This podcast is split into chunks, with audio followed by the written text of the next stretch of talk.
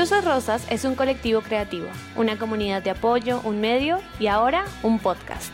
Donde te ayudaremos a corregir la idea del amor. Palabras más, palabras menos, el amor no es violento y punto. Queremos que nos acompañes. Y acompañarte en este proceso. Yo soy Tati. Y yo Cami. Bienvenida.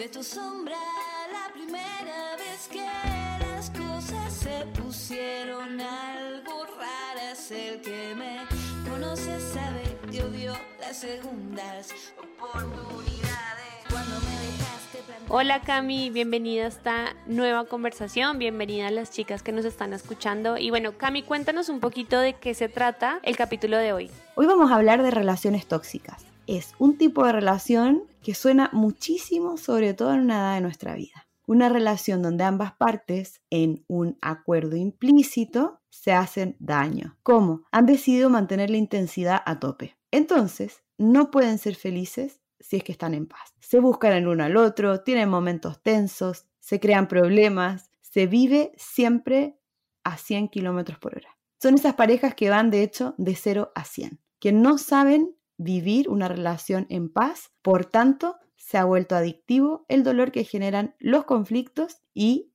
la adicción que generan las reconciliaciones. Qué interesante esa intro que mencionas, Cami, que la estabas diciendo, como que me salieron unos recuerdillos ahí que ya tenía como olvidados. Bueno, y ya sin darle más vueltas, quiero presentar a nuestra invitada. Ella es colaboradora de Cruces Rosas, hace parte de la red de voluntarias y la verdad la admiro mucho porque como que sabe un montón, siempre está dispuesta a colaborar y siempre que tenemos dudas como que podemos acudir a ella. Su nombre es Cristina Beltrán, es psiquiatra, es egresada del Instituto Nacional de Neurología y Neurocirugía y cuenta con más de 13 años de experiencia. Gracias, gracias, gracias por estar aquí, Cristina. ¿Cómo estás? Muy bien, Tati. Y hola, Cami. Estoy muy, muy contenta de estar con ustedes. Es siempre un gusto colaborar con Cruces Rosas. Mire, les quiero contar, chicas, de qué es lo que estuvimos averiguando para poder hablar de este tema. Porque nosotras en Cruces solemos hablar de relaciones violentas, pero hemos escuchado a muchas chicas hablar de relaciones tóxicas. Entonces fuimos a preguntarle a las personas cuál es la diferencia entre relación tóxica y relación violenta, qué entienden por una relación tóxica. Les voy a contar algunas cosas de las que nos dimos cuenta. La primera fue que las relaciones tóxicas se definen como relaciones donde hay dos personas. Al principio yo hablaba de un acuerdo implícito en la pareja, pero hay dos personas responsables. Algunas personas nos decían son dos personas locas. Otras dos personas obsesivas, dos personas dependientes, luego vamos a hablar de ese concepto, y hay algo interesante en la respuesta que se repite mucho es, es la relación entre un codependiente y un narcisista. Todo esto te vamos a ir preguntando, Cris, a lo largo del capítulo, pero es importante poder decir qué es lo que se entienda allá afuera como relación tóxica. El segundo punto es que las relaciones tóxicas siempre tienen conflicto, siempre tienen tensión la gente dice, son muy cansadas. Otros lo expresaban como drenan mucha energía. El tercer punto que quiero destacar es que las relaciones tóxicas a los ojos de nuestra comunidad no avanzan. Son ciclos que se repiten. Amor máximo, problema, pelea fuerte, amor máximo, problema, pelea fuerte. Y el punto es que acá a esta pareja parece gustarles la pelea, no solamente la reconciliación, sino que gustarles la pelea y tener mucha satisfacción cada vez que se encuentran con un conflicto. Bueno, y en capítulos pasados como que ya nos quedó clarísimo que es en el cerebro donde se tejen las emociones, ¿no? Y por eso es tan importante la infancia. Entonces, Cris, ¿crees que nos podrías ayudar haciendo un viaje entre infancia y el momento en el que ya somos adultos y normalizamos las relaciones tóxicas? En la infancia nuestro cerebro se moldea, se moldea también por la manera en que nos relacionamos con nuestros cuidadores primarios. Y esto repercute en nuestra vida adulta. Cuando formamos vínculos que sentimos seguros, que nos reconfortan, que son constantes en la infancia, entonces tenemos esa manera de vincularnos cuando somos adultos. Cuando tenemos vínculos en la infancia que nos generan mucha ansiedad, que son inconstantes, o que son muy poco presentes. Entonces, tendemos a establecer este tipo de relaciones. Diría, el tener este tipo de vínculos en la infancia donde no nos sentimos reconfortados, no nos sentimos seguros, tenemos temor al abandono, un poco lo replicamos en la dinámica adulta, ¿no? Y entonces, si hablamos de la dinámica que, que se dice tóxica, ¿no? En donde hay mucha necesidad de controlar al otro, poca claridad en lo que siento yo, y entonces hay poca claridad en expresar mis necesidades, hay dificultades para la comunicación. Todo esto en realidad lo podemos pensar como un continuo de ese desarrollo de mi manera de vincularme con los demás. La dinámica tóxica, entonces, yo creo que puede implicar muchas cosas, pero sí tiene algunas, algunos elementos básicos que son, hay dificultad para reconocer la emoción propia y ser honestos, hay dificultad para expresarla, tengo temor de qué va a pasar si yo digo lo que siento. Y es cierto que entonces de pronto tendemos a unirnos en relaciones en donde hay una parte que tiene dificultad para expresar y hay otra parte que tiene dificultad para escuchar. De alguna forma esto va tejiendo en corresponsabilidad un montón de conflictos. Y hay dificultad incluso para ver que la relación me está haciendo daño. Tengo dificultad para reconocer que esa es mi realidad y que la relación es dañina. Oye, ahí cuando se juntan estas dos personas, Cris, y, se vuelve, claro, una bomba, porque son dos perfiles que, que están acostumbrados a, esta, a este conflicto, podríamos inferir que las relaciones tóxicas no tienen, la estabilidad que pueden ofrecer es solamente temporal, o sea, están en esta base de la fragilidad de que la paz cuelga de un hilo.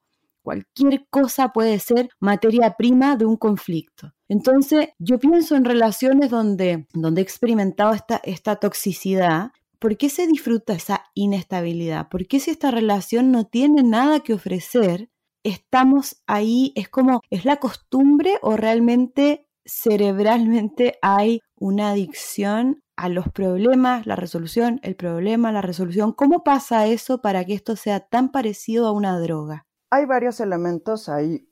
Una es estar, por decirlo así, acostumbrados a la inestabilidad, venir de un entorno en donde lo común, lo frecuente es relaciones inestables y entonces yo me topo con una relación que adquiere estos matices de inestabilidad y entonces se siente familiar, se siente de alguna manera cómodo porque es lo que conozco, aunque haya mucha incomodidad. ¿sí? No, es, no es un disfrute como tal, pero es como un encajar. Y de pronto cuando sentimos que encajamos, es como si de aquí soy, somos el uno para el otro porque siento como que te conozco desde hace mil años. Pero eso tiene que ver con nuestra historia. Hay otra parte en donde el conflicto se puede interpretar como presencia.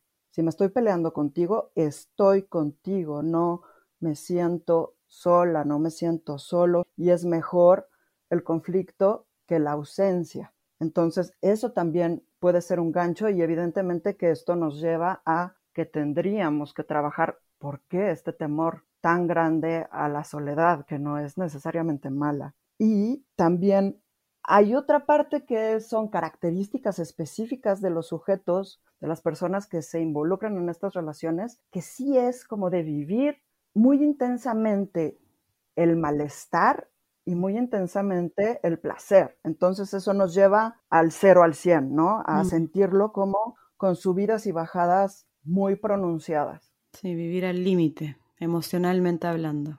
Bueno, y ahorita que estaban hablando, como que me empecé a acordar un poco de mis relaciones pasadas y como que me acuerdo que le decía a muchas de mis amigas como, es que yo lo necesito a él y él me necesita a mí, ¿no? Entonces como que es súper raro porque creo que no entendía muy bien el significado del amor y lo confundía, ¿no? Entonces, ¿cuál es la diferencia entre amor y necesidad? En el amor, cada uno de los individuos tiene cubiertas sus necesidades por sí mismo, ¿sí? Yo soy capaz de disfrutar, de estar estable, y entonces puedo compartir genuinamente con mi pareja, con amor, en la necesidad. Ahí no tengo cubiertas mis necesidades de manera interna y busco paliarlas, suplirlas, llenarlas con mi pareja. Entonces, lo necesito para estar estable, lo necesito para ser feliz, lo necesito para estar contenta. Y si estas características no se cumplen, si la situación es de conflicto, si hay problemas, yo me destrozo y estoy en cero. Y entonces, esto que estamos hablando tiene una relación con lo que mencionaba Cami de la dupla narcisista empática. Sí, en la dupla narcisista empática lo que tenemos son dos personas con características bien definidas. El narcisista o la narcisista tiene una gran necesidad de ser admirado, tiene una imagen grandiosa de sí mismo, tiende a tener relaciones en donde se explota a los otros, siempre lo mío es lo más importante. Y hay una tendencia de evaluar a los demás. Siempre yo estoy por encima.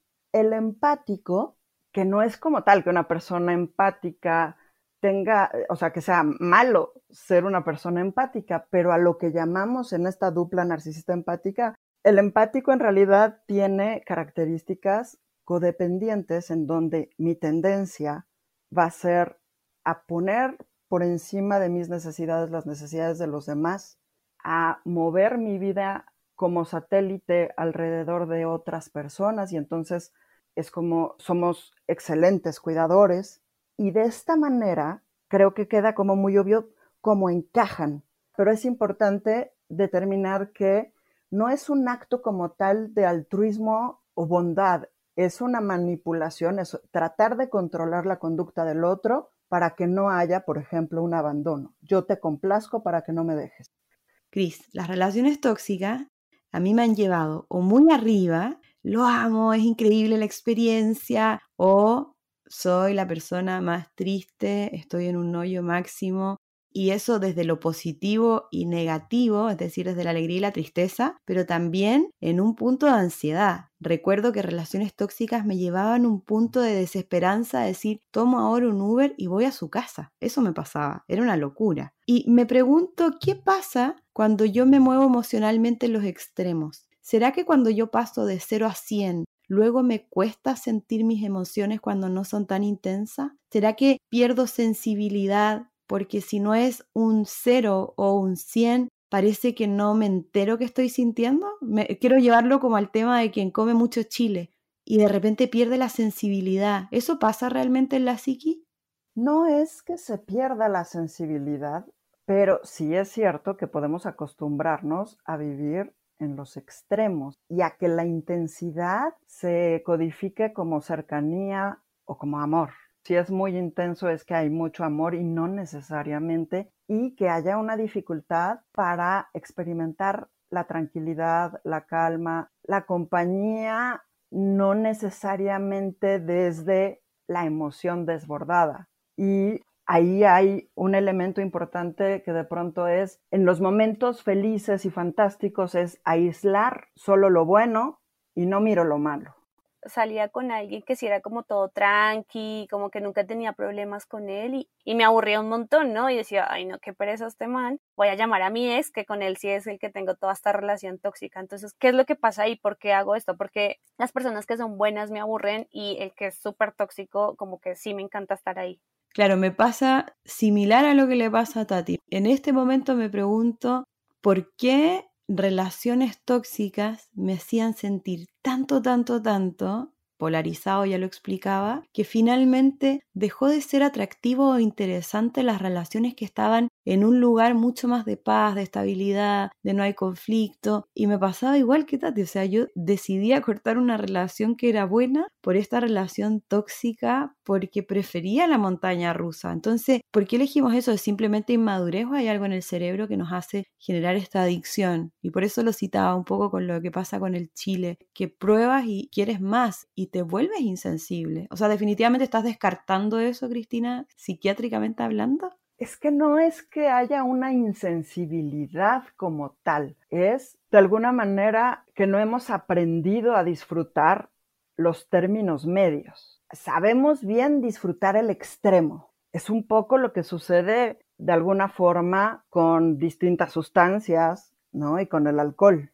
Pueden darse situaciones que se vivan como profundamente divertidas y profundamente intensas y claro, no es sostenible y tiene costos muy grandes, es peligroso. De la misma manera, vivir intensamente sensaciones amorosas con una pareja no es sostenible y es necesario aprender a disfrutar los grises, que no necesariamente es que sean aburridos, es solo que estamos acostumbrados a vivir en los extremos. Y cuando nos vamos al cero a pasarla súper mal, pues es cuando no está tejido esta base de bienestar que es mi responsabilidad conmigo. Pero como tal, no soy sensible a los grises, no es como tal así, es, es un proceso de aprendizaje, de disfrutar la calma, la tranquilidad, la paz. Sí, porque ahorita que lo mencionas, y es la siguiente pregunta que quiero hacerte, como que bueno, después de esa relación tóxica, yo lo digo mucho con mis ex porque yo era de las que siempre volvía con mi ex. Llega un punto en el que ya definitivamente no quiero eso, ¿no? Que supongo que es como ese momento en el que tú dices como ya hay madurez, ya me di cuenta que eso no me no me está funcionando. Entonces, ¿qué podemos hacer si ya nos dimos cuenta de que esa dinámica de verdad cansa, ¿no? Bueno, primero tenemos que reconocer que hay un problema y de pronto no lo vemos, que tenemos una relación problemática y que muy probablemente eso implica que nosotros tenemos cosas que trabajar para poder vincularnos de una manera distinta.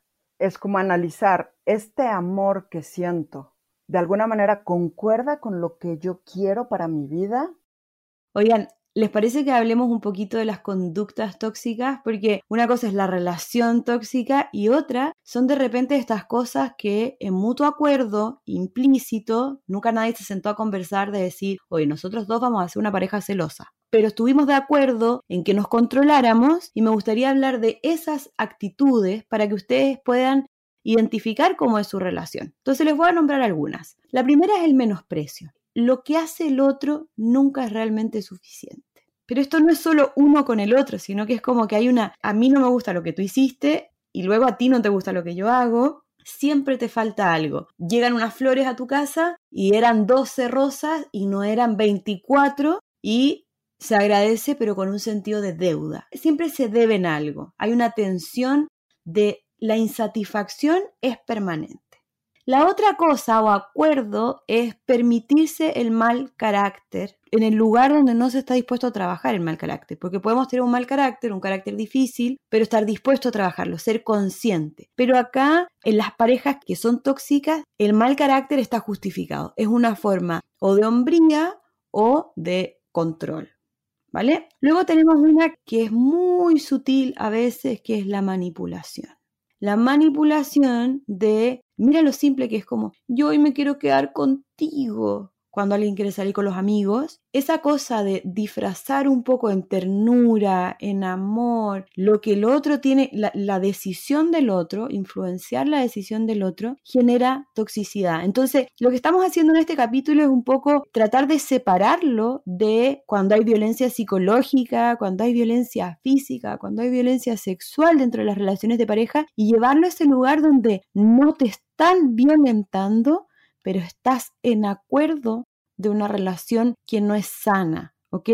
Por ejemplo, esa manipulación constante, el control, el que cuando alguien está, yo esto lo he hecho, ¿ah? así que si es que alguna vez algún ex escuchara este programa, no quiero que diga cara rota, pero cuando está una pareja acostada al lado tuyo con el teléfono al lado y los ojos van a leer la pantalla, con quién está hablando, quién está poniendo like, control y celo. O por ejemplo, esta es clásica, no sé si te pasaba, Tati, lo mencionaste hace un ratito, el determinar por todo. Las relaciones tóxicas, las parejas tóxicas, si tienen un problema, la solución siempre es la amenaza del término y el efectivo, o sea, y, y lo hacen efectivo. Todos los amigos sabemos alrededor de esta situación de que en 15 minutos vuelven, o sea, nunca les duró mucho tiempo el término, siempre vuelven, pero hay todo un espectáculo porque cada vez que hay un problema terminan. No es cada vez que hay un problema nos distanciamos, pensamos las cosas, deja voy a mi terapia, ah, juntémonos con amigos por separado para que nos orienten. No, acá es, la cagaste, hay que terminar. Tati, ¿te pasaba algo así a ti con estas idas y vueltas? Sí, obvio, me pasó, no sé, como todas mis relaciones en Colombia, creo que cuando era más joven. Yo siento que también había como una carga muy sexual, ¿sabes? O sea, ahorita que me pongo a pensar, siento que al final como que le peleaba un poco, pero era para, no sé, llegar a su casa o a mi casa en la noche y comernos. Entonces como que siento que esas relaciones tóxicas tienen como una vaina sexual extraña, ¿no? ¿No crees? ¿O no creen? Una de las características en algunos casos es que se confunde la sexualidad con la intimidad, que de alguna manera es una intimidad física, pero no necesariamente una intimidad emocional. Y entonces, cuando no podemos construir una verdadera intimidad emocional, de alguna forma lo suplimos con la parte sexual, sí, claro. Y entonces se puede vivir como muy, muy, muy intensa. Claro, o sea, lo que no te doy emocional, espiritual, intelectualmente, se carga la balanza al tema sexual y pasa lo que pasa, ¿no? El conflicto, la rabia y que son emociones tan pasionales que, claro, es una delgada línea a llevarlo a la pasión sexual, por lo que explicamos. Otro clásico que también pasa, por ejemplo, es que estas parejas cuando van y vuelven empiezan como en la dinámica de bloquearse, desbloquearse, bloquearse y desbloquearse. Y claro, como es una relación tóxica, se exige fidelidad aún estando separados. Y es que en realidad no hay como tal un deseo de ruptura. Lo que se está intentando ahí, al decir si no haces tal cosa o si tienes tal conducta, terminamos, es un intento de manipulación. No estoy estableciendo claramente un límite en donde yo digo, yo con esta situación no puedo más, ¿sí? Ese es un límite que asumo ante mí misma y entonces te lo manifiesto y punto. En realidad, este asunto de regresar, terminar, regresar, terminar, tiene que ver con que en realidad lo que estamos intentando es controlar al otro, modular la conducta del otro con la amenaza o con el acto de terminar. No, y yo siento que este es un tema que me llega tan profundo, creo que a Tati por primera vez en los capítulos que estamos hablando, es como que de repente contamos historia y es como, no, a mí no me ha pasado tanto, y hablamos con profesionales y es como, bueno, entiendo que le pase a muchas mujeres, pero a nosotras no nos ha pasado a ese nivel, pero acá estamos todas. La relación tóxica es fuertísima, por ejemplo, me voy a tirar otra. Yo me di cuenta hace, hace poco que, que era tan normal que los hombres trataran a las mujeres de locas. Como que no sabía que esto pasaba tanto. Y me ha pasado un montón de veces que me lo han dicho y hay un tema ahí que la relación tóxica invalida lo que el otro siente. O sea, cualquier cosa en el momento que una mujer pudiera ser consciente de que esto no es lo que quiere o quiere poner un punto, la respuesta a la relación tóxica es, estás loca. Invalidar, anular. En el fondo, o seguimos en la locura juntos, en esta, en esta intensidad, o cuando el otro está tocando cordura, es apuntado como loca. Si pasa esto, y, podemos, te hago una pregunta, Cris, ¿podemos decir que esta pareja son dos locos o es una ridícula, es lo que estoy diciendo? Es que médicamente no existe como tal el término loco, pero sí es cierto que son dos personas patológicas. Estos ejemplos que has comentado, Cami, todo lo que tiene que ver con el mal carácter, la manipulación, los celos, las mentiras, son faltas de respeto. ¿Cómo construyes una relación gratificante y con amor basada en faltas de respeto? Es imposible. Y sí, claro, se turnan, pero no hay manera, si tú a ti mismo no, no te dices la verdad y no eres capaz de decírselo al otro y entonces, claro, me atrevo, te digo algo y el otro me invalida, me dice que no es importante lo que yo estoy sintiendo o que no tengo razón, entonces, claro, se vuelve un problema impresionante. Oye, y para mi paz mental, porque en algún punto de mi vida me acuerdo que dije, ¿será que es que la tóxica soy yo? O sea, porque siento que yo era también, o sea, todo lo que están diciendo de manipular y tal, siento que lo hacía yo. O sea, obviamente las otras parejas también, pero siento que era más yo. Entonces, para tener una relación tóxica se necesitan dos o siempre solamente puede ser uno. No, tienen que ser dos, ¿no? Oye, que en esta parte de la edición pongamos la canción La Tóxica para ti. te dedico la canción La Tóxica. Se necesitan dos. Sin duda, uno puede estar mejor que el otro, pero sí, sí se necesitan dos. Una persona que está acostumbrada a tener vínculos amorosos, que ha conocido los vínculos amorosos, es mucho más resistente a esto, o sea, va a salir huyendo a la primera. Les voy a tirar otra. Las relaciones tóxicas o los hábitos tóxicos, por ejemplo, pueden ser querer generar ansiedad. ¿Cómo funciona esto? Y es clásico la de no te contesto el teléfono después de un conflicto. Entonces, como ya estamos acostumbrados a esta droga de la ansiedad, de la desesperación, necesitamos la resolución del conflicto porque no hay paz, sino que inmediatamente ya estoy en un caos mental y emocional. Entonces, sale mi novio de la casa y yo necesito arreglarme en ese momento con él y lo llamo, lo llamo, lo llamo, lo llamo y él decide conscientemente, no es que se guardó el celular en el bolsillo y nunca le escuchó, nunca le sonó y no es que esté en un punto de no puedo hablar ahora, soy un hombre maduro, eh, no es el momento para hablar. Hay algo que hace el tóxico con la tóxica que él dice, no le contesto para que sufra, no le contesto para inquietarla aún más. Si han escuchado de esto, ¿les ha pasado?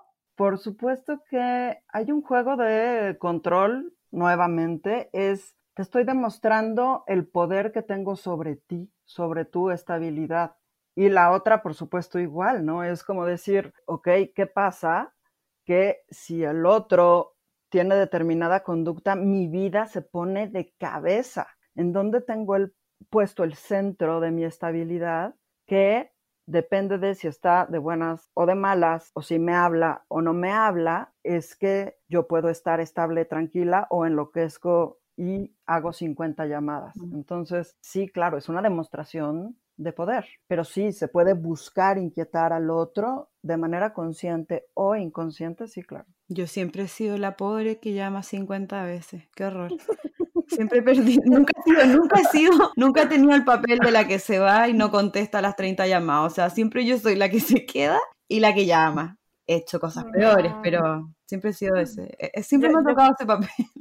Yo por el contrario, creo que sí soy la otra. O sea, ¿sabes qué pasa o qué siento yo? Que como que ya definitivamente no me gustaba, lo paraba y sabes qué era lo que tomaba, o sea, mi medida siempre era como, además porque siempre tuve relaciones como en el trabajo y así, pero por ejemplo mis decisiones para ya cortar eso era como, me cambio de trabajo y ya el man nunca más sabía de mí, o sea, yo soy de las que no vuelve a llamar, o sea, tuve la relación tóxica, pero ya cuando definitivamente dije ya no más, o bueno, fui la tóxica y cuando ya dije ya no más, me voy y me desaparezco, ¿no? Y así fue como creo que con muchas relaciones que tuve. ¿Cuál es la mejor forma como de acabar ese tipo de relaciones o de, porque seguro yo lo que hice está mal, ¿no? Porque dejé como en deuda a esa, pareja. No, yo creo que está bien, perdón, pero yo creo, mi experiencia, y ahora viene la experta, porque aquí nosotras hablamos de los fracasos, de los errores, pero yo creo que una relación tóxica, el corte tiene que ser definitivo. Las posibilidades de volver después de terminar en una pareja tóxica son tan altas que en mi experiencia es chao para siempre, pero para siempre. O sea, ahí viene el tóxico y te vuelve a agregar, te vuelve a mandar mensajes, se compra tu celular. Claro. Pero no. Recuerda que yo, bueno, que creo que yo era la tóxica, entonces siento que sí hice muchas cosas malas. O sea, por eso ahorita que pienso todo esto que están diciendo, pues al final yo era la que me iba y dejaba a esa persona sin hablar, sin nada. Entonces siento que también está mal, ¿no? Por favor, si alguien está escuchando y es mi pareja, perdón. Lo fue.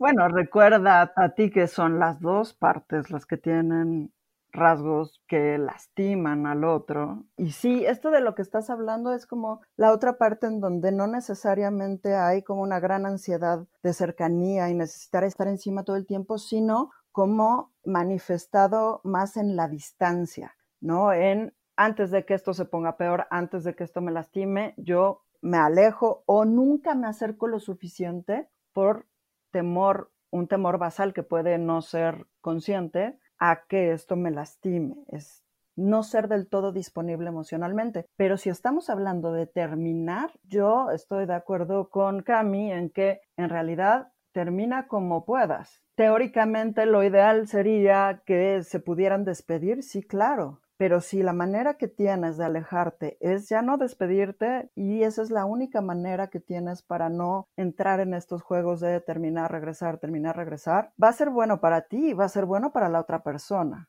Cris, me gustaría que nos ayudaras a poder sintetizar qué es lo que pasa si yo estoy escuchando este programa y me doy cuenta que tengo una relación tóxica y además que llevamos mucho tiempo en esta toxicidad. ¿Cómo sería ese proceso de, ahora que me doy cuenta, ahora que puedo ser un poco más consciente, poder dar algunos pasos que me lleven a experimentar un amor bonito, un amor distinto? Yo creo que puede ser muy útil escribir, porque escribir nos ayuda a organizar nuestros pensamientos. Escribir qué es lo que me hace sentir esta relación, qué es lo que espero de esta relación, qué es intolerable para mí, qué cosas son inaceptables. Mi relación tiene los elementos que son mínimamente necesarios, mi relación está basada en la expectativa de que la otra persona tenga conductas que no tiene. Y esto puede ayudar a tener un poco más de claridad, porque el punto es, en el momento específico en que están relacionados, cada quien es como es. El deseo de que la otra persona cambie, pues no necesariamente la modifica, incluso si la manipulo. Entonces, racionalmente yo tener más claridad de cuáles son los elementos que no van a avanzar me ayuda a poder salirme de la relación. Tener la claridad de que es una relación de que lastima a ambas partes y que los dos contribuyen a que se lastimen, me ayuda a salir de la relación. Y sí, en efecto, una vez que se toma la decisión, es cortar redes, cortar mensajitos, o sea, no hay necesidad de que se sigan saludando de vez en cuando, eso solo lo hace más complicado. Oye, increíble Cristina, los últimos consejos que nos estás compartiendo. Tati, ¿tú con qué te quedas de este programa? ¿Qué fue lo que más te llamó la atención o qué pensaste después de hablar de relaciones tóxicas? Yo creo que lo más importante es que me di cuenta que nosotras podemos ser las tóxicas también y creo que, que yo sí fui muy tóxica entonces, creo que es importante que también nosotras, eh, las que estamos escuchando este podcast, como que nos pongamos a pensar y cuestionemos y evaluemos, porque evidentemente hay, hay hombres tóxicos, ¿no? Pero también hay mujeres. Así que muchas gracias, Cris. Muchas gracias, Cami, como siempre. Y bueno, esperemos otro episodio más de este podcast. Muchas gracias a ustedes. Yo muy, muy, muy contenta de haber platicado acá. Me encanta. Estamos poniendo ojo no solamente en el tema de la violencia, sino que también en formas bonitas de amar y por eso era importante revisar esto, como la toxicidad en el amor. Pero vamos a seguir avanzando para hablar ahora de violencia psicológica, así que no se pierdan el próximo episodio. Chao a todas.